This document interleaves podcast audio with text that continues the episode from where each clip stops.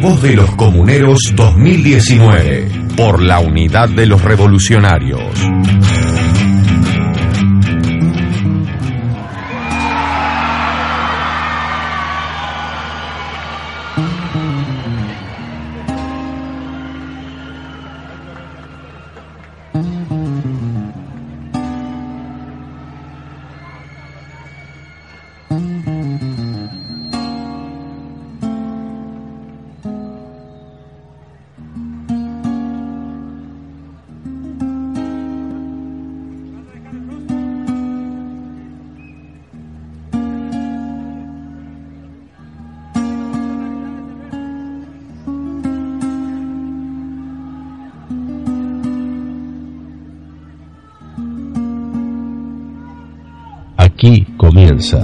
La Voz de los Comuneros, un programa al servicio de las luchas populares y por la unidad de los revolucionarios.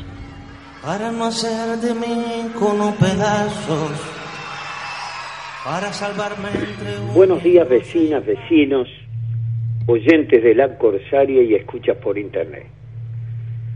En la audición próxima pasada del 29 de marzo, nos habíamos comprometido, tras un diagnóstico de la realidad económica, social y política, a analizar la propuesta del FA para este periodo electoral,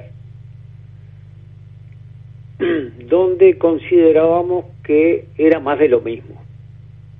Pero quedará para la próxima semana, oyente, debido a los hechos de pública notoriedad, porque no es común en la vida de los gobiernos aún progresistas sobre todo destituir al ministro de Defensa, al comandante en jefe, a varios generales, y generar un ambiente de relaciones deterioradas entre la familia militar y la fuerza política que gobierna. Sobre todo que con el fondo trágico de las causas que motivaron este relacionamiento deteriorado, parece más un sainete, alguien que firma sin leer, el secretario que no informa, los papeles que se traspapelan, pero que refleja más que nada una voluntad política de garantizar la impunidad a la violación de los derechos humanos de la dictadura terrorista de Estado. Las confesiones de Gabazo y Silveira, militares retirados y condenados por violación a los derechos humanos, con una treintena de asesinatos y desapariciones convictas y confesas por los testigos, no por sus autores, durante todo el periodo de la dictadura terrorista de Estado, que saltaron vinculadas al asesinato y desaparición de Roberto Gómez Soro, con fallos homologados por tribunales militares, donde ellos consideran que no se lesiona el honor de las Fuerzas Armadas, y donde la propia presidencia dejan en claro en sus instituciones, ejecutivos y Senado, dejan en claro el papel de las Fuerzas Armadas en la sociedad de clase. En una sociedad capitalista, que es una sociedad de clases, basada en la explotación y opresión de las mayorías populares, las Fuerzas Armadas tienen un destino histórico bien concreto. Hay más detalles de crímenes cometidos por militares en las actas. Silveira acusa a Gabazo de coordinar secuestros con la AAA de Argentina operando en el centro de tortura automotores Orletti. Y sigue acusando a Silveira. Gabazo se incautaba del patrimonio de los detenidos. Esto demuestra que saben todo, hablan cuando quiere, donde quieren, tienen toda la información archivada, no Gabazo y Silveira, sino los sectores de inteligencia y el ejército, donde están registradas todas las actuaciones con los detenidos, torturados. Y con esa información que la mantienen, pueden perfectamente chantajear a los presos de ayer que son jerarcas políticos de hoy. Hay gente que tiene un ilustre comportamiento, sin embargo, los sectores inteligencia militar saben que son dioses con pies de barro. Cualquier intento de luchar contra la impunidad chocado con las jerarquías progresistas, amparando las Fuerzas Armadas, donde tuvo mayor descate, destaque el ex ministro de Defensa Nacional, Eleuterio Fernández Huidobro. Esta fuerza política con ese pasado, mediante la reforma constitucional de la Rañada, se intenta colocarlas como protagonistas en la represión, habilitando cadenas perpetuas, allanamientos nocturnos y cuerpos policiales militares especializados. De esa Fuerza Armada.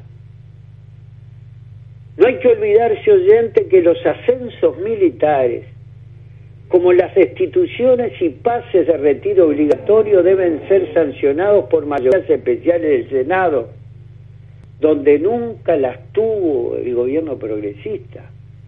Durante todos estos años los partidos que tienen representación en el Senado los han votado. La preservación de la impunidad de las Fuerzas Armadas ha sido una política de Estado, donde todos los partidos políticos, incluido el Frente Amplio, están comprometidos.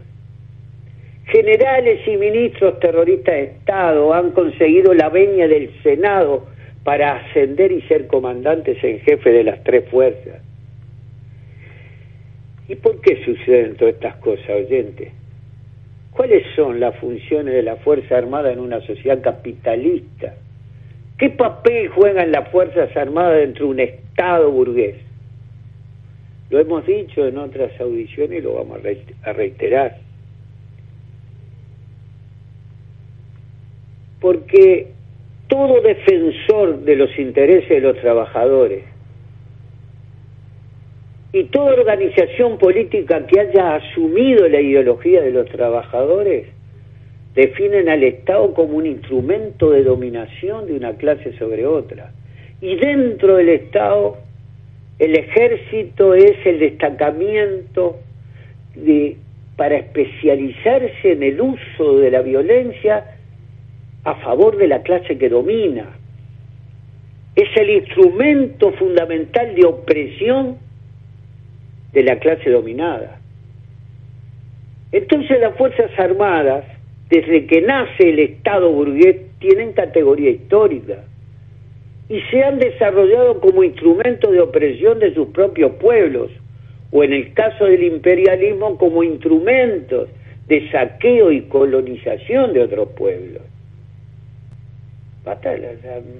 el cuerpo de marines de Estados Unidos, no hay rincón del mundo que no haya desembarcado para favorecer los intereses de las multinacionales yanquis. Por lo tanto, surgen a partir de las sociedades humanas divididas en clases. Desde entonces las principales funciones de un ejército en la sociedad capitalista son hacer que las masas explotadas trabajadores obedezcan, aplastando con su fuerza todo intento de resistencia popular, apoyando el sistema de opresión social y protegiendo el territorio nacional para una burguesía que dispone de ese mercado, de esos privilegios, y en caso con otros burgueses privilegiados de otros estados, compiten y se desencadenan las guerras mundiales y locales por materias primas y mercados.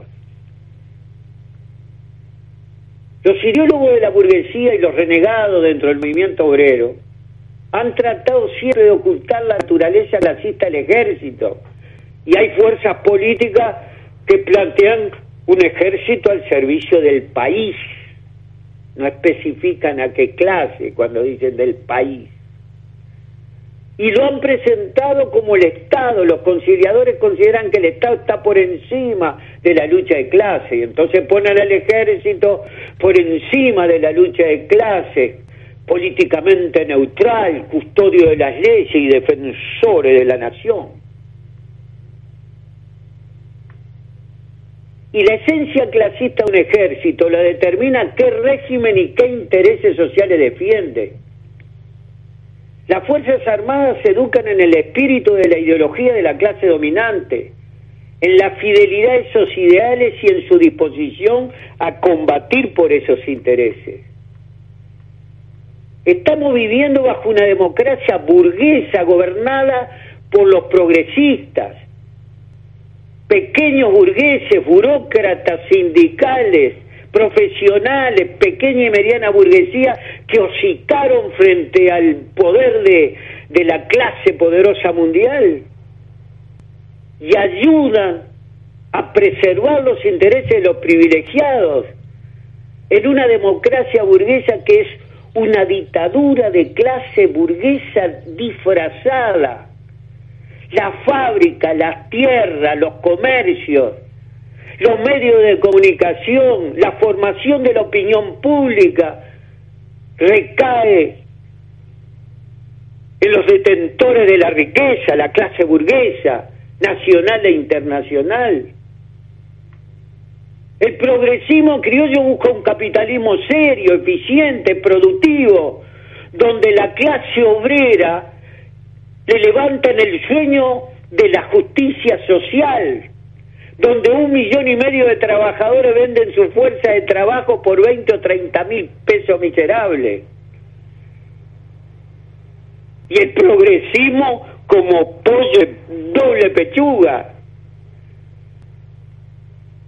El progresismo criollo está dero de los organismos financieros internacionales, están temblando que puedan perder el grado inversor.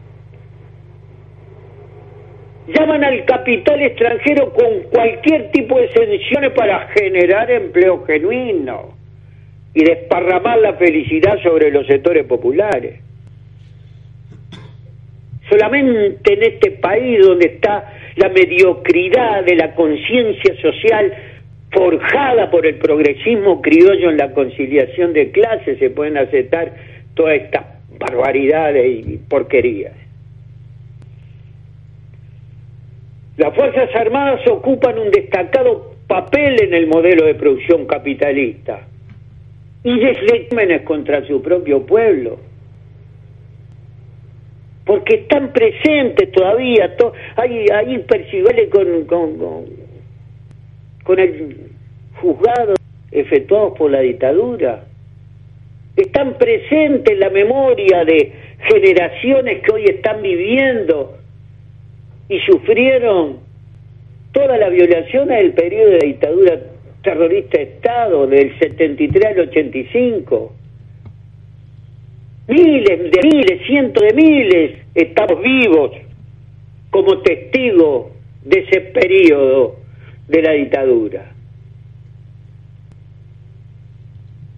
Y si el gobierno progresista tiene seis o siete procesados en cárceles VIP, es por la presión de las movilizaciones, sectores y organizaciones de derechos humanos porque si fuera por ello, el pacto del Club Naval los obliga y compromete a mantener la impunidad de las fuerzas terroristas de Estado.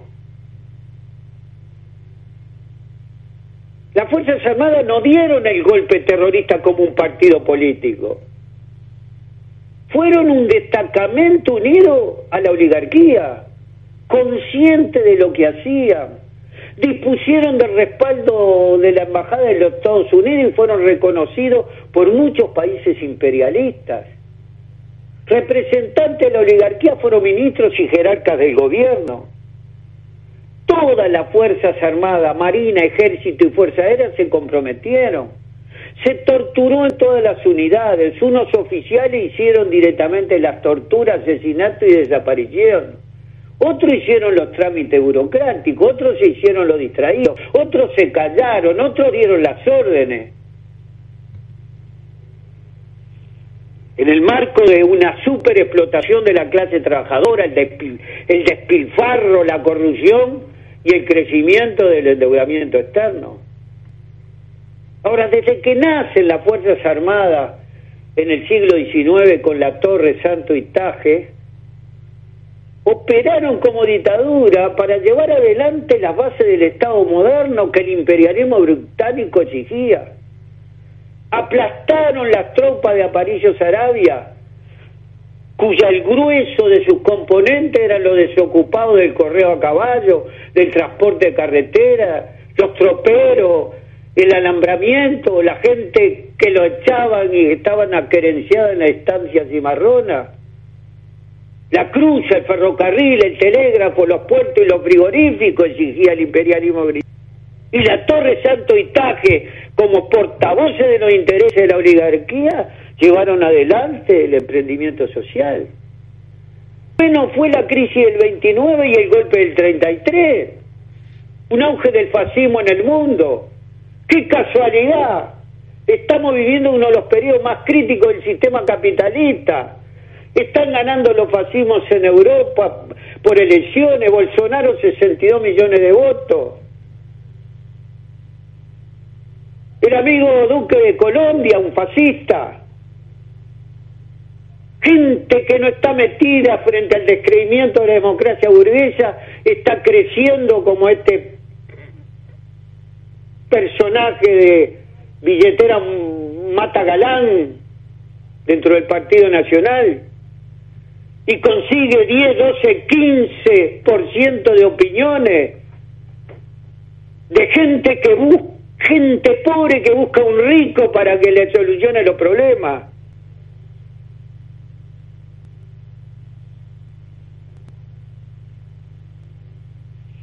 Las Fuerzas Armadas combatieron a los levantamientos populares en la década del 30. Gestido fue piloto de bombardeados aéreos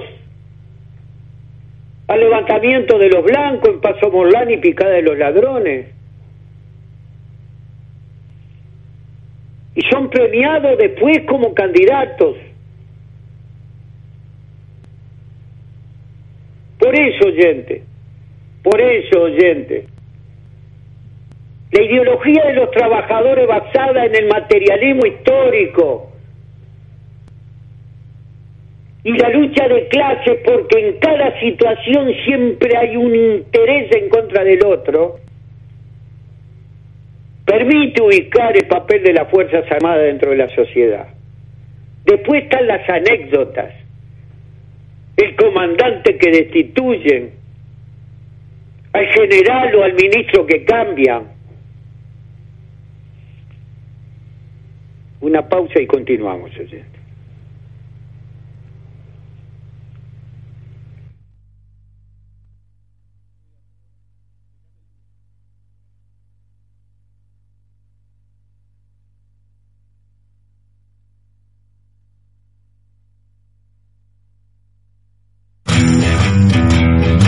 Voz de los comuneros 2019. La unidad de los que luchan.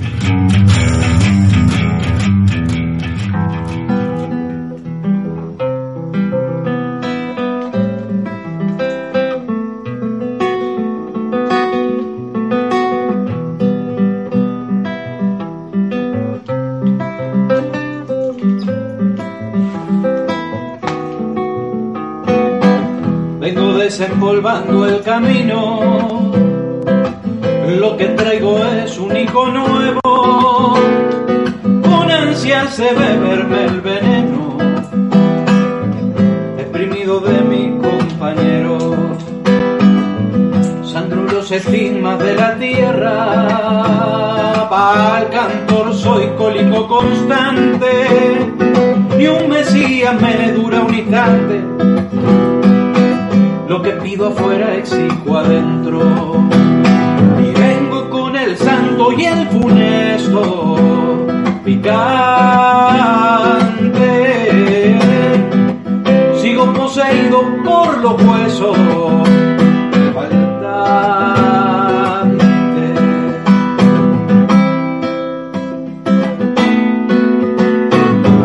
Soy del agua que no siguió al río antes a un desierto que un mar muerto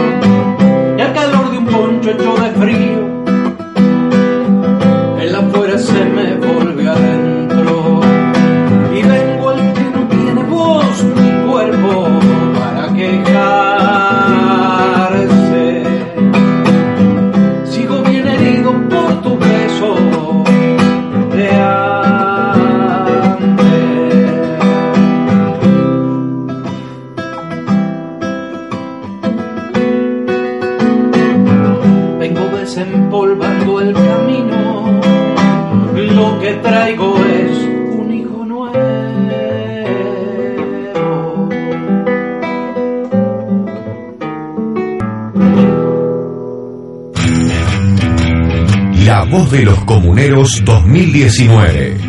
La unidad de los que luchan. Porque oyente, el pecado original del pacto del Club Naval, donde se comprometen las fuerzas políticas a la impunidad,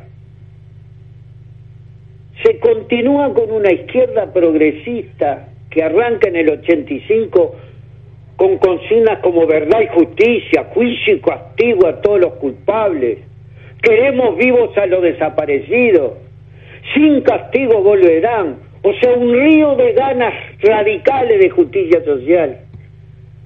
Pero a medida que va creciendo el progresismo y las opciones de ser gobierno van avanzando, se va podando todas las exigencias y las consignas. Se elimina lo de castigo primero y se levanta verdad y justicia. Más adelante se quita justicia y solamente se tranza en conocer los hechos para cerrar las heridas de una gigantesca reconciliación nacional.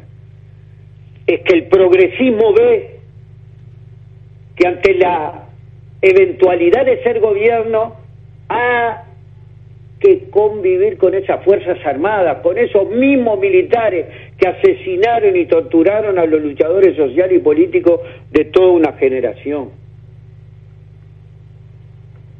Se continúa con el gobierno de Valle, donde la impunidad se disfraza en la Comisión para la Paz, que podía haberse llamado Comisión para el Olvido, Comisión para la Paz de los Cementerios, donde la hipocresía reina y sin embargo se incorporan a esa comisión el progresismo, el PCNT, la Iglesia y las organizaciones de derechos humanos. Ese intento de punto final, buscando una solución consensuada por todos los actores políticos, sociales, donde se dice textualmente, un estado del alma para el reencuentro de los orientales, el perdón y el esclarecimiento de crímenes aberrantes y la garantía de no buscar juicio y castigo, donde las banderas quedan reducidas a las movilizaciones de sectores populares y organizaciones de derechos humanos. En el 2009, y antes del 2009 teniendo mayorías en las cámaras, no cae bajo el manto del progresismo la ley de impunidad. En, las, en el plebiscito del 2009 nuevamente chiflan para el costado fuerzas progresistas y el plebiscito sanciona la, la impunidad. El maridaje degradante de la conducción del MLN con los tenientes de Artigas donde Mujica y el ñato, con nombres supuestos, tenían reuniones clandestinas con las cúpulas de los tenientes de Artigas.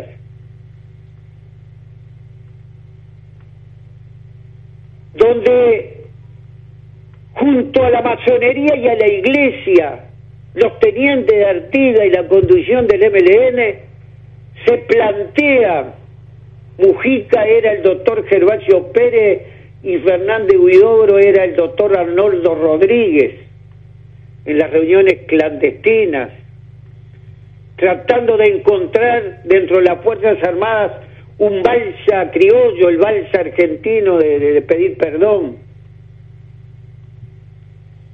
donde en el acuerdo de la Iglesia, la masonería, los tenientes activos y la dirección del MLN se plantean de que tanto las fuerzas terrorista de Estado como los luchadores sociales habían sido motivados todos por las urgencias, las tensiones y confusión propia de los hechos. Dice textualmente ese intento de reconciliación nacional, ambos bandos pusimos todas nuestras energías en una lucha en la que creíamos estar actuando del lado correcto, gente. La dictadura terrorista de Estado actuando de un lado correcto y bien intencionado. Estos polvos son de aquellos lodos, gente. Lo que está sucediendo hoy es el desarrollo normal de lo que se sembró durante años de compromiso con la impunidad. Mientras tanto, los que gobiernan hoy, torturados, destituidos, familiares de asesinados y desapariciones, son condenados por las organizaciones de derechos humanos de las Naciones Unidas por la vergüenza nacional que implica las cárceles de mayores y menores en nuestro país. Total, si los progresistas violan los derechos humanos, el pecado es menor el de las fuerzas terroristas de Estado.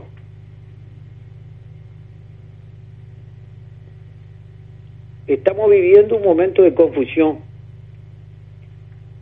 un momento de tergiversación de los hechos, un momento de hipocresía desenfrenada. Y si la derecha ejercita esos principios, como fuerza histórica desechable, debe apelar la derecha a cualquier cosa para mantener sus privilegios. Lo lamentable que quienes hoy gobiernan, Partido Comunista, Socialista, variante del troquismo, anarco marecista del PVP, guerrillero que se come los nenes crudos,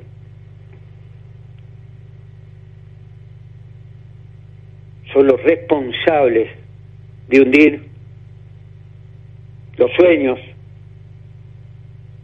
la utopía de un mundo mejor. Perder el proceso electoral. Totalmente o en parte. Y costará una generación volver a creer en la virtud del socialismo,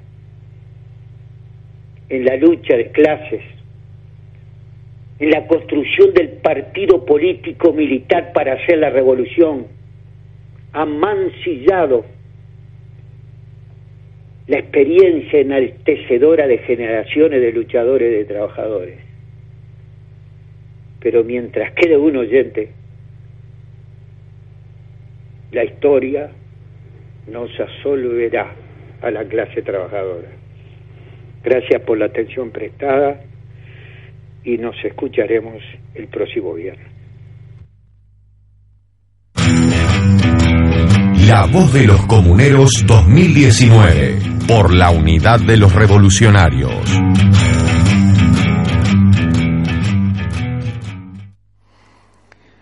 Buenos días, compañeras y compañeros, radio escuchas de este medio de prensa alternativo. Tomamos contacto nuevamente con todos ustedes para desarrollar este boletín informativo y de opinión sobre la realidad de los trabajadores, eh, en particular de los trabajadores organizados.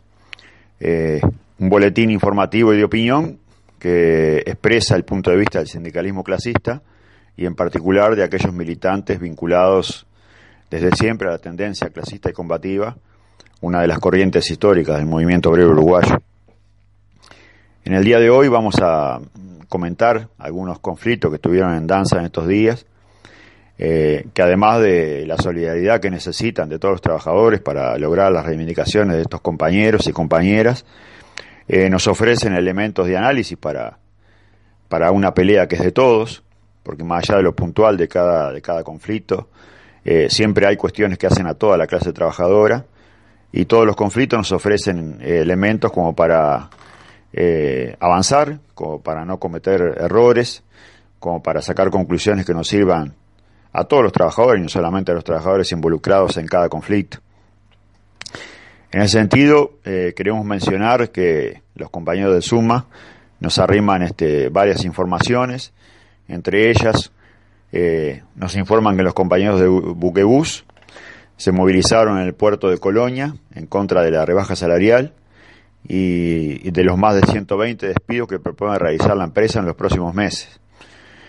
Eh, como todos saben, el dueño de Buquebus es el conocido empresario López Mena, que ha estado vinculado eh, a varios emprendimientos acá en Uruguay, este, como fue el caso de Pluna, cuando el cierre de Pluna, eh, como ser una terminal para Buquebus que, que programaba instalar este empresario en la Rambla Sur, cosa que fue impedido por la lucha de los vecinos, y hace poco fue favorecido por un fallo eh, que indica que el Estado le tiene que pagar una suma muy alta por la garantía que le había puesto cuando el cierre de Pluna.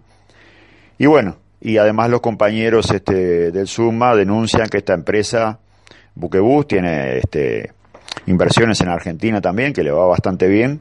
Eh, por lo tanto, eh, los fundamentos que da la empresa para esta rebaja salarial y estos despidos, este achique de la empresa, por supuesto los argumentos siempre son de crisis económica, no se corresponden con la realidad. Eh, los compañeros denuncian y exigen, como hacemos siempre en el movimiento sindical, que la empresa muestre los libros, este, cosa que nunca hace porque eso dejaría en evidencia que no hay una cuestión de crisis económica atrás, sino eh, un intento de, bueno, de los reacomodos capitalistas que obligan a algunas empresas a invertir en otros lados o a cerrar algunas inversiones, no porque le den pérdida, sino porque no son todos los rentables que ellos pretendieran, esos reacomodos pretenden que lo paguen los trabajadores. Eso es lo que está en el fondo siempre de, las llamadas crisis empresariales. Este, los empresarios eh, nunca están en crisis, aún en las, en las empresas que han cerrado y, no han pagado lo que se les debe a los trabajadores y han quedado con deudas con el Estado, nunca termina con los empresarios en la pobreza. Eso está más que claro. En este caso de Buquebus pasa lo mismo y bueno, los compañeros se movilizaron en el puerto de Colonia en el día, creo, creo que fue el día jueves. Y bueno, están este, en pie de lucha contra este, esta, este intento de la empresa Buquebus eh, de rebajarles el salario y de despedir a 120 compañeros. Por otro lado, este, los compañeros del sector mercante, también del SUMA, este, informan este, que en estos últimos días se termina de concretar lo que todos presentíamos, el barco de cabotaje más grande del Uruguay, el Alianza del Plata, de 120 metros de lora bajo su bandera, eh, deja de operar en nuestras aguas. Eh, dicen los compañeros que el Uruguay es el país con más agua que tierra y la posibilidad de sacar su producción por ríos no ha sabido aprovecharse de esto y ha dejado en manos de multinacionales del transporte eh, la extracción de la producción. El 80% de lo que produce el país sale por el mar, pero no hay una flota de pabellón nacional y ni siquiera hay tripulantes uruguayos en esos buques. Eh, el Uruguay durante las últimas décadas ha estado de espaldas al mar. En los 90 se fueron los últimos buques de ultramar y hoy en día se van los últimos barcos de cabotaje. Tiene que haber un cambio radical que genere puestos de empleo y soberanía en nuestro mar territorial. Terminan diciendo los compañeros del SUMA que este sindicato hace años propone la creación de un sistema de transporte multimodal que regularice las condiciones del transporte carretero, ferroviario y fluvial, desarrollando y economizando la salida de producción, teniendo en cuenta que todo esto reduce también el daño al medio ambiente y genera más puestos de empleo en todos los transportes. Esto nos hace, nos hace pensar de que es inminente un cambio en leyes que promuevan la Marina Mercante Nacional. Hoy en día las aguas uruguayas son de las multinacionales.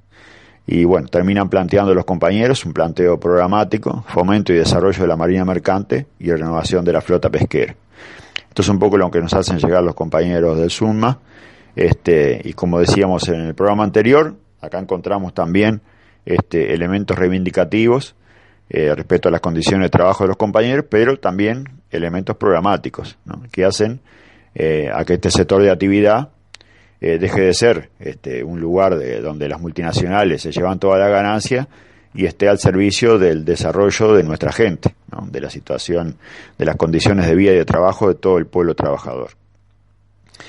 Eh, por otro lado, eh, recibimos también la noticia en estos días de que la mesa sindical coordinadora de entes habría firmado un acuerdo con el gobierno en el sentido de un montón de, reivindicaciones propias de esos tres, de, de, perdón, de los sindicatos que integran la mesa coordinadora de entes, que son unos 10 sindicatos, y más allá de las cuestiones que hacen a los reclamos de los compañeros, es que, se, que, que están en ese convenio, este, y bueno, que no, no, no, no vamos a desarrollar hoy este, los reclamos que los compañeros consiguieron, los que de repente quedaron para más adelante, sino que lo más preocupante de ese, de ese acuerdo es la cláusula de paz, este, una, cláusula, una cláusula de paz que se encuentra en ese, en ese acuerdo y que significa eh, dar lugar eh, a una ofensiva que viene hace mucho tiempo, ya unos cuantos,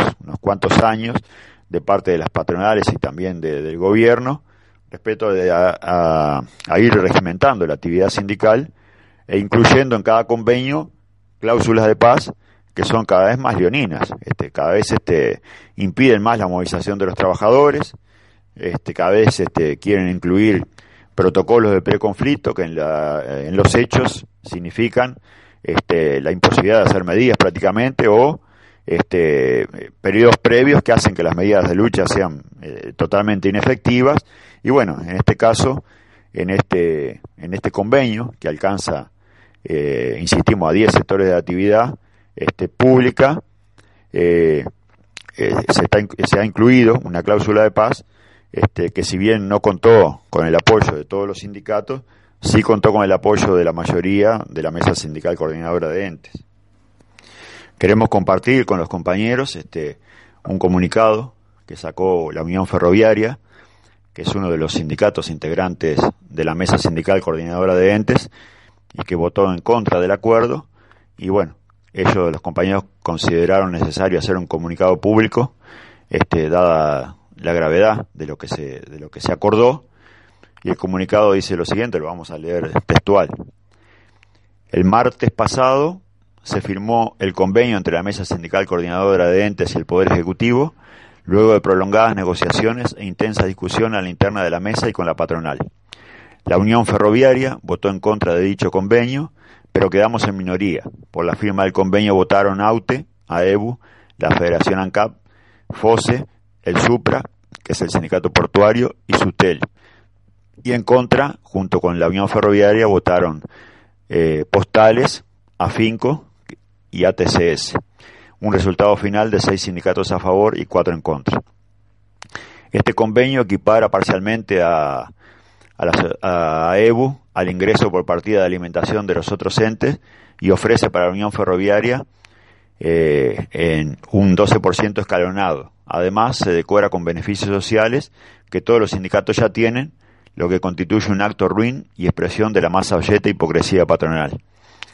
En el caso nuestro, de la Unión Ferroviaria, las metas del, del, SRB 2019 son en muchos de los sectores inalcanzables, por lo que el aumento al 12% escalonado no será visto o cobrado nunca.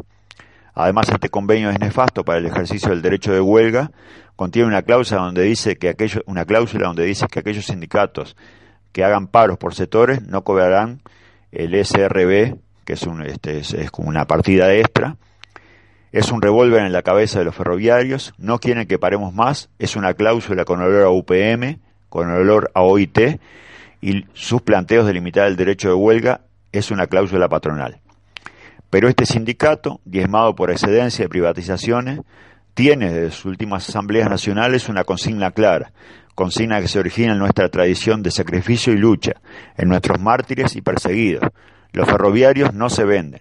Lamentamos profundamente que la mayoría de los sindicatos prefieran resignar su derecho al paro sectorial y le permitan a la patronal, en este caso el Estado, definir la estrategia de lucha. Nosotros humildemente reivindicamos la autonomía e independencia de los sindicatos, del poder político y no dejaremos jamás que los patrones definan cómo paran los ferroviarios. Seguiremos luchando en defensa de nuestros derechos, no aceptaremos nunca jamás ninguna limitación al ejercicio del derecho de huelga, esperamos poder convencer al resto de los trabajadores del error que representa haber aceptado esta limitación y sentar un precedente que las patronales miran con afecto. Esperamos también que nuestra opinión sea respetada como corresponde y no se entienda como un ataque a la unidad de la mesa sindical coordinadora, que para nosotros no está en riesgo. No nos consideramos más, que nadie, pero menos tampoco, y tenemos la obligación de comunicar a la masa de los, de los ferroviarios las cosas tal cual han ocurrido. Ni un paso atrás en la defensa del ejercicio pleno del derecho de huelga. Los ferroviarios no se venden, arriba los que luchen. Este es el comunicado que sacó la Unión Ferroviaria en relación a, esta, a este acuerdo que mencionábamos recién entre la Mesa Sindical Coordinadora de Entes y el Estado. Acá hay varios elementos a manejar, compañeros. Eh, por un lado, este, eh, la, digamos, la institucionalidad del PCNT, eh, que es una convención, no es una central, como muchas veces se dice, es una convención, este, habilita para todos los sindicatos un grado altísimo de autonomía. Este, los sindicatos son autónomos de resolver este, eh, sobre las cuestiones que los atañen, más allá de las resoluciones generales. Este, y además, este, dentro de los ámbitos de decisión, tanto de los sindicatos como del de eh, no, está, no estaría, digamos, la mesa sindical coordinadora de entes, porque digo, los ámbitos generales del PCNT son este, la mesa el Congreso, la mesa representativa este, y el secretario ejecutivo, eventualmente, que si bien no es el órgano de decisión política, es el órgano de conducción cotidiana. Y los organismos de cada sindicato son su asamblea general y su, su, consejo directivo, digamos.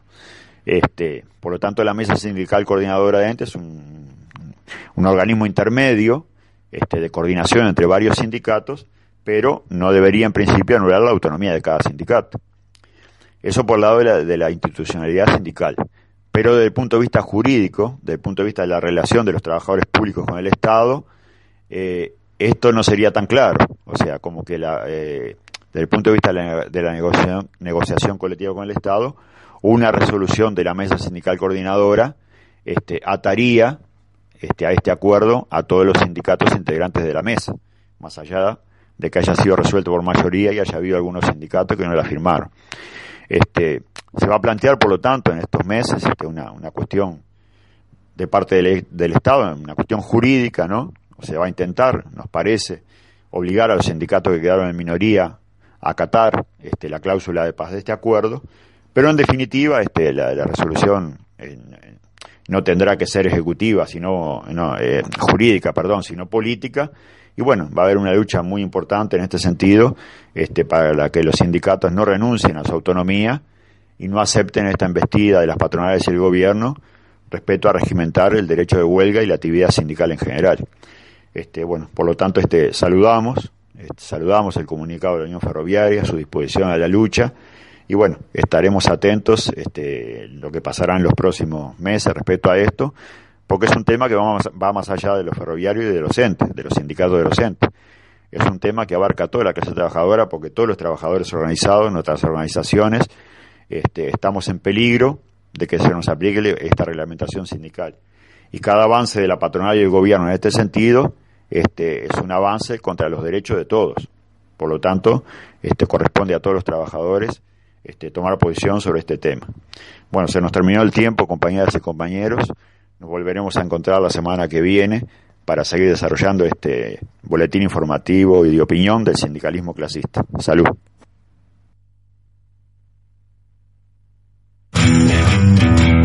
La voz de los comuneros 2019.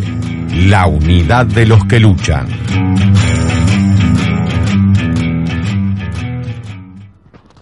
Buenos días, oyentes de la voz de los comuneros.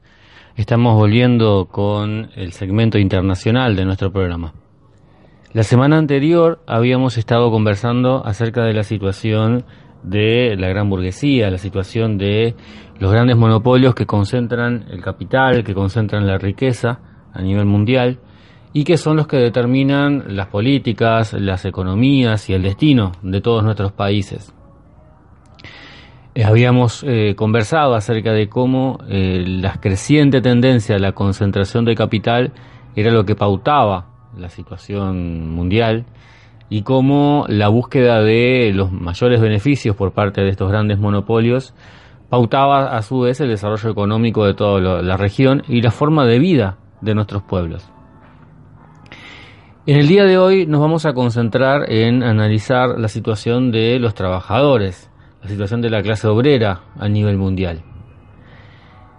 Una de las fuentes de información que vamos a utilizar es un informe elaborado por la OIT en el año 2018, donde se da un panorama de las características de la situación de empleo, de ingresos y de pobreza eh, a nivel internacional de los trabajadores.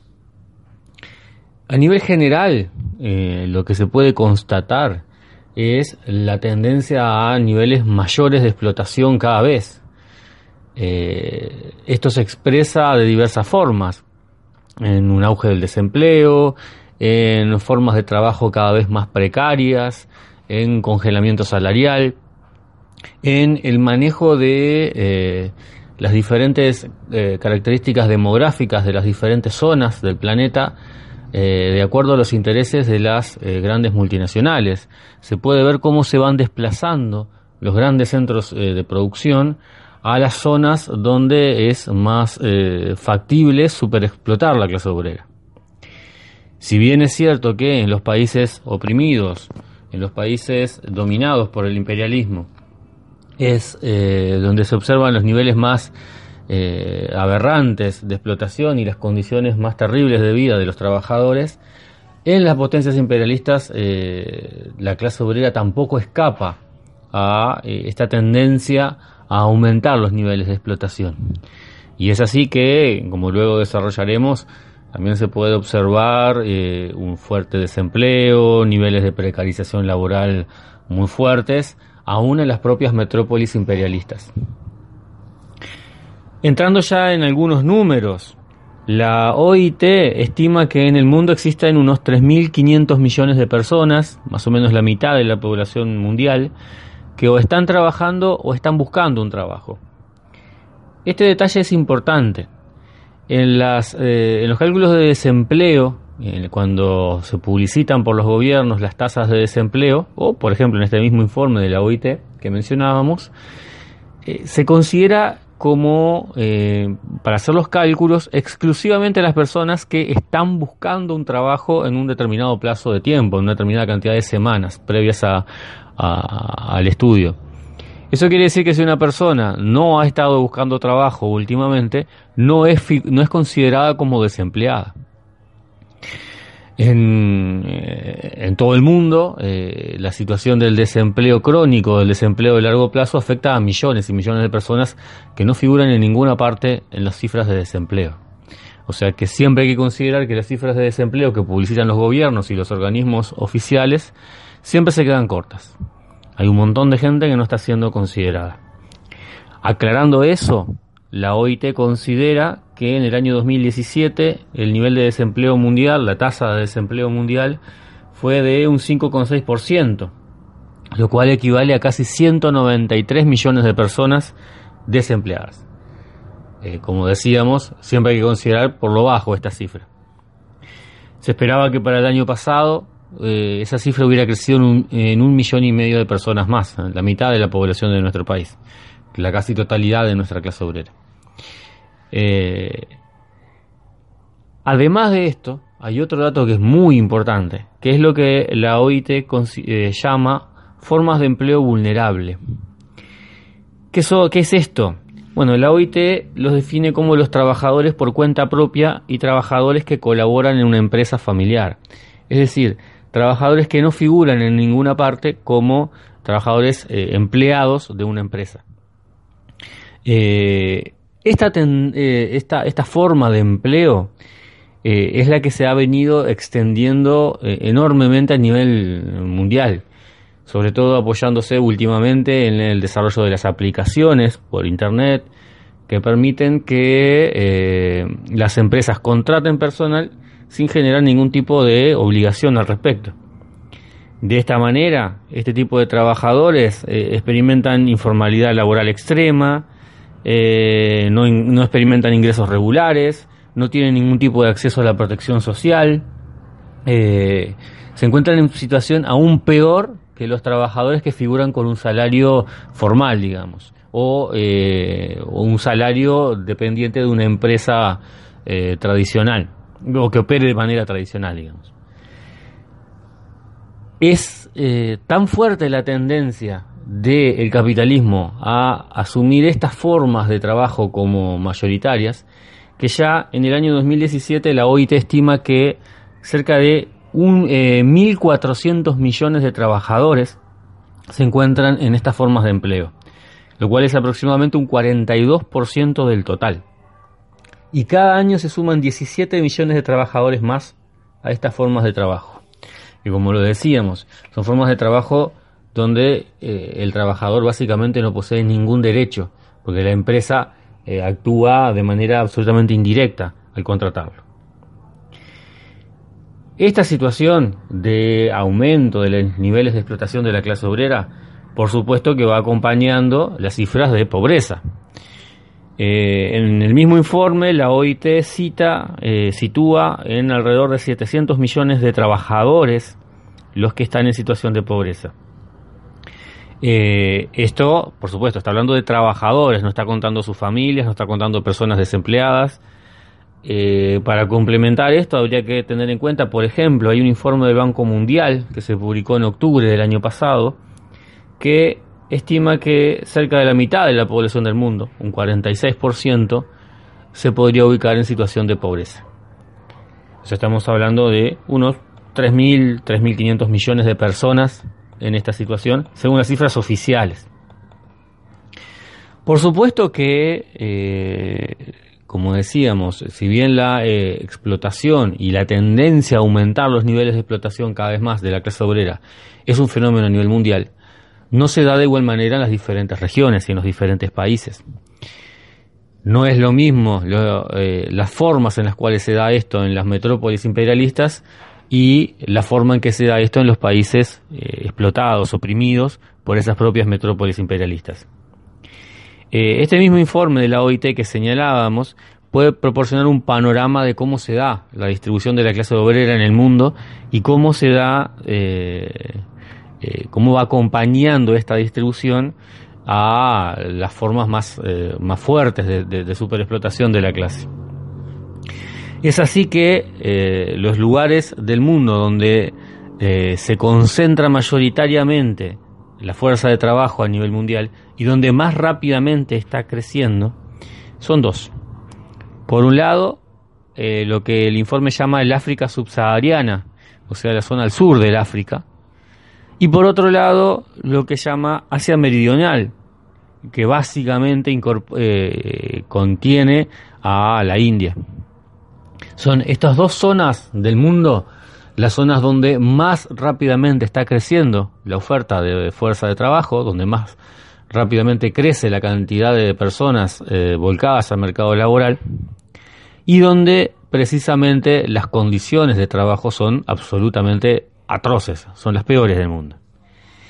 Esto está generando el desplazamiento de las grandes multinacionales, precisamente, en particular, eh, especialmente en este momento, hacia la zona de Asia Meridional, hacia la zona de la India, pero donde la zona del África del Sur juega el rol de eh, una especie de reserva hacia donde ya comienzan a disputarse los, eh, los grandes monopolios imperialistas el control de esa región.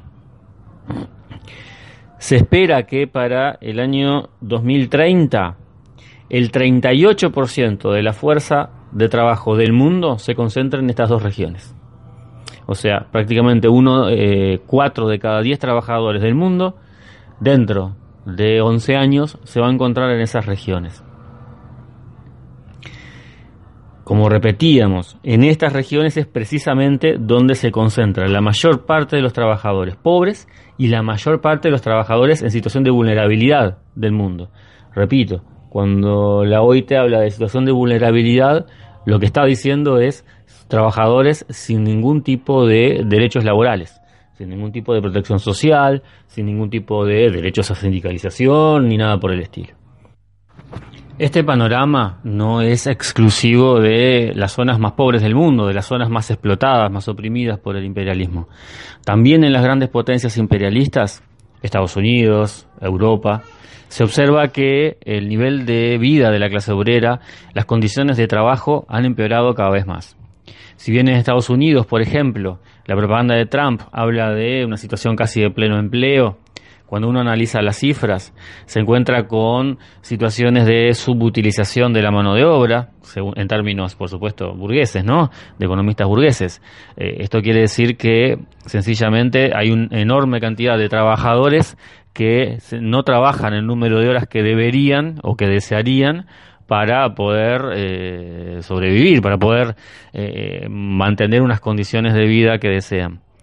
Eh, el nivel de precarización laboral es creciente, el tipo de formas de empleo que están extendiéndose también en las metrópolis imperialistas es una forma de empleo no formal, formas de empleo vinculadas a lo que la OIT llama empleo vulnerable. Como decíamos, es el empleo que no está protegido por básicamente por las leyes laborales. Lo mismo pasa en Europa, donde además la situación del desempleo eh, sigue siendo muy grave.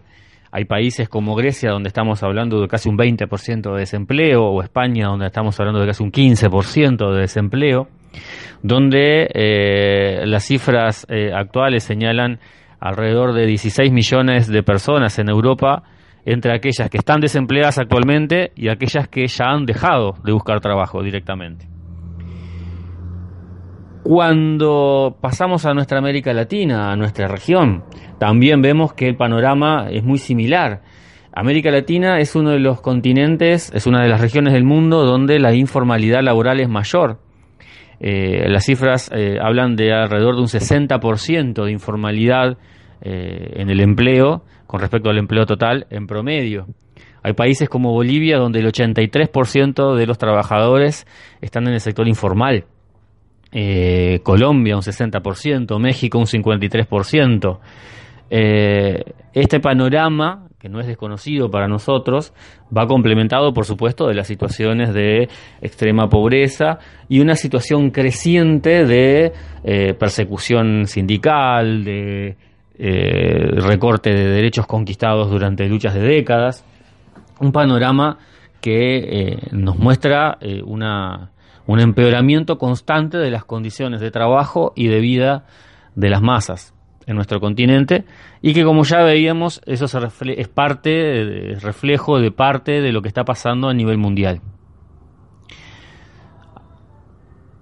Haciendo una síntesis de este rápido raconto que hacíamos en las diferentes regiones del mundo, lo que podemos eh, concluir es lo que decíamos al principio los grandes monopolios, en la lucha por mantener sus tasas de ganancia cada vez mayores, no solamente se disputan los recursos, no solamente se disputan las zonas estratégicas, sino que además avanzan en conjunto sobre las condiciones de vida de las grandes masas. Esto implica directamente un empeoramiento cada vez mayor de las condiciones de trabajo, flexibilización laboral, eh, precariedad laboral, eh, atentados contra los derechos sindicales, contra los derechos a organización de la clase trabajadora, eh, y eso se traduce en condiciones de mayores, mayores niveles de pobreza y miseria de las masas. Esta es la situación eh, base sobre la cual se desarrolla la lucha política, sobre la cual se eh, puede entender la situación política a nivel internacional y en cada región. Es la idea para próximas audiciones detenernos en ese aspecto detenernos en las formas en las cuales las contradicciones interimperialistas se están manifestando, las formas en las cuales las contradicciones entre el imperialismo y los pueblos se están manifestando, y las formas mediante las cuales la clase obrera y las masas explotadas a nivel de todo el mundo se están organizando para luchar. Eh, aspecto en el cual creemos que reside la clave de la situación política actual. La clave está en la necesidad de la organización política de las masas y en particular de la clase trabajadora. Y es en ese aspecto donde precisamente se observa el mayor atraso en este momento. Pero bueno, como decíamos, eso será cuestión de eh, otras audiciones y eh, por lo tanto esperamos encontrarlos la semana que viene eh, y desde ya muchas gracias por su atención. Será hasta entonces.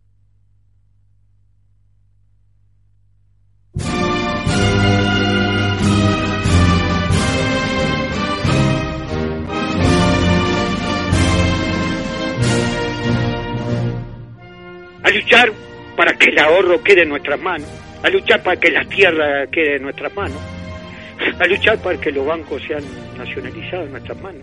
Los trabajadores tenemos que pensar con nuestra propia ideología, con nuestra propia cabeza, utilizando ese instrumento de análisis, la voz de los comuneros.